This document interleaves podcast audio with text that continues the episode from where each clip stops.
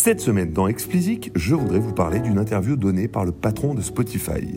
Nous continuerons en suivant les conseils d'une experte en merchandising qui nous explique ce qu'il faut et ne faut pas faire. Nous terminerons en parlant de Arizona Servas qui s'est hissé tout en haut des charts Spotify sans l'aide d'un label. Allez, c'est parti. Daniel Eck, fondateur et CEO de Spotify, est assez rare dans les médias. Ainsi, lorsqu'il donne une interview, on écoute attentivement.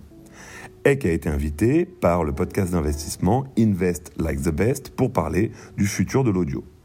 Si la conversation n'a pas exclusivement tourné autour de Spotify, Eck nous expliquant par exemple pourquoi il pense que H&M doit changer de stratégie, elle s'est très rapidement centrée quand même sur les challenges que Spotify doit relever. Ça aura été l'occasion d'avoir des réponses claires à des questions que beaucoup se sont posées, se posent encore. Tout d'abord, Eck parle de la difficulté pour une société de connaître une croissance exponentielle, particulièrement les difficultés en termes d'embauche et de structure. Il annonce qu'il y a plus de 5000 employés chez Spotify à travers le monde, contre environ 3500 l'année dernière, ce qui fait que Spotify est devant Warner Music en termes de headcount. Il explique également que pour tenir la distance, Spotify devra générer au minimum 1 milliard de dollars de chiffre d'affaires additionnel par an le marché de Spotify, il le réaffirme, et l'audio en général. Il estime que c'est un marché d'au moins un milliard de consommateurs, si ce n'est deux. Et il estime enfin que pour gagner le combat qui s'annonce avec ses concurrents, il faut au moins arriver à capter un tiers de ce marché. Il revient enfin sur le sujet des exclus, sujet épineux s'il en est, il explique que si pour les podcasts, avoir des programmes exclusifs à Spotify peut avoir du sens, en tout cas dans certains cas, ce n'est pas le cas pour la musique. On pourrait déduire qu'il ne souhaite pas entrer en concurrence avec ses fournisseurs, mais Eck nous explique que c'est pas ça, ou du moins que c'est pas l'argument qui a le plus de poids dans sa réflexion. Son argument principal est qu'accorder une exclue à un service n'a pas de sens pour un artiste.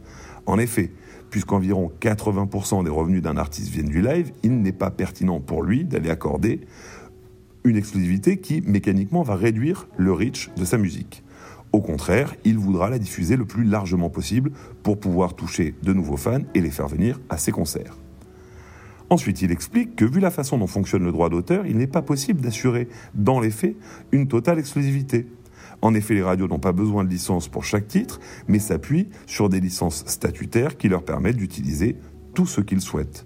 Dans le cas d'une exclue Spotify, ils ne pourraient pas empêcher les radios de diffuser les morceaux en question, pas plus que YouTube.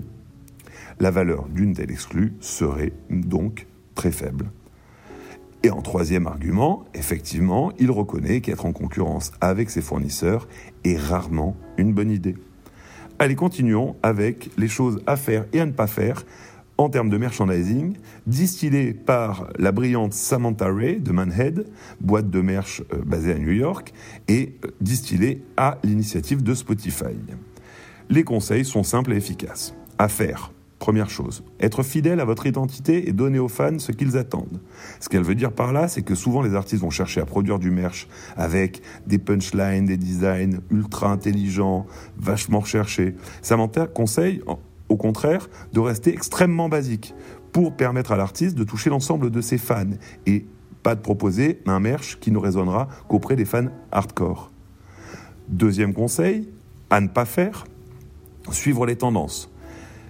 Elle dit évidemment que euh, suivre une tendance, en tout cas euh, prendre de l'influence dans une tendance est une bonne idée, mais que ça doit être à minima réadapté à votre univers.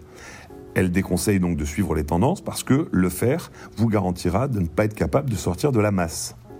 À ne pas faire encore, pour un artiste ou un groupe, aller plus vite que la musique.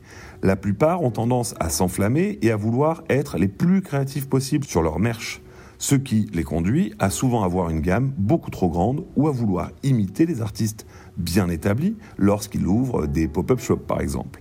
Le conseil de Samantha, prenez votre temps, sinon vous risquez d'accumuler des dettes à cause de votre merch. À faire, en revanche, proposez systématiquement un t-shirt avec les dates de la tournée. Selon elle, c'est toujours le t-shirt qui se vend le mieux. Vous n'êtes pas obligé de les mettre dans le dos, vous pouvez trouver des idées plus créatives, mais dans tous les cas, vous devrez les mettre quelque part, car les gens veulent pouvoir afficher qu'ils étaient là. À faire encore, proposer une gamme simple. Pas besoin d'avoir des dizaines de références, quelques-unes suffisent. Le t-shirt Tour avec les dates, un t-shirt unisexe, un t-shirt femme, un sweat ou un blouson, et un ou deux accessoires suffisent largement, selon elle. Toujours à faire, portez vos produits. Ça a l'air d'être évident, mais certains artistes refusent de porter leur merch sur scène ou de le partager sur leurs réseaux sociaux. C'est une aberration, évidemment. Si vous ne portez pas vos t-shirts, pourquoi est-ce que vos fans le feraient? À faire, toujours, soyez présents au merch lors de vos concerts.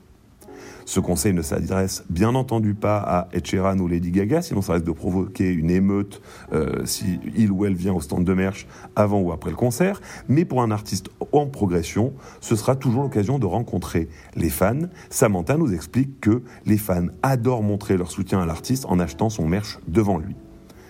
Merci Samantha pour ces précieux conseils. Enfin, parlons de Arizona Servas. Auteur-compositeur-interprète issu du Maryland, Servas a vu son titre Roxanne grimper inlassablement ces derniers jours pour se placer sur le podium du top Spotify global. À première vue, on pourrait croire que son hit Roxanne est sorti de nulle part et que Servas est devenu un de ces artistes qui explosent du jour au lendemain en un claquement de doigts et tout ça sans le soutien d'un label. Sauf que si on s'en tient à cette partie de l'histoire, on oublie de raconter tout le travail accompli ces trois dernières années par Servas pour en arriver à ce résultat. Côté création, il fait tout quasiment lui-même et recherche un résultat ultra réaliste au niveau de l'écriture, traitant de ses expériences de vie. depuis pardon, 2016, il a sorti une trentaine de titres autoproduits, avec chacun un nom vachement accrocheur qui résonne avec l'actualité, et au rythme de un par mois. Aujourd'hui, sa stratégie de sortie très régulière porte ses fruits, puisque tous les singles sont arrivés à au moins un million de streams et que Roxane caracole en tête avec 46 millions. La progression la plus impressionnante est celle du nombre d'auditeurs qui a été multiplié par 20 en un an. Bien entendu, tout cela n'aurait pas été possible sans une tournée de 50 shows à travers les États-Unis. Sortie début octobre, Roxane a bien entendu bénéficié du soutien de playlists majeures sur Spotify comme Today's Top Hits ou Pop Rising, mais les streams cumulés sur les titres ne viennent qu'à 28% des playlists, prouvant que le succès de Roxane est avant tout dû aux fans. C'est le premier artiste, notons-le, depuis 2017, à atteindre le sommet des charts en étant totalement indépendant. Le cas d'Arizona Servas est un exemple pour tous les artistes qui essaient de percer seuls sans soutien d'un label. Mais c'est également la preuve de tout ce qu'il faut faire pour espérer y arriver. J'espère que vous avez apprécié cet épisode d'Explicit. Si c'est le cas, parlez-en autour de vous. Je suis friand de vos avis et de vos commentaires. Vos feedbacks sont le meilleur moyen pour faire progresser Explicit et arriver à en faire la ressource la plus utile possible pour faire avancer vos projets. Pour me soutenir, donnez-moi 5 étoiles sur Apple et abonnez-vous où que vous soyez.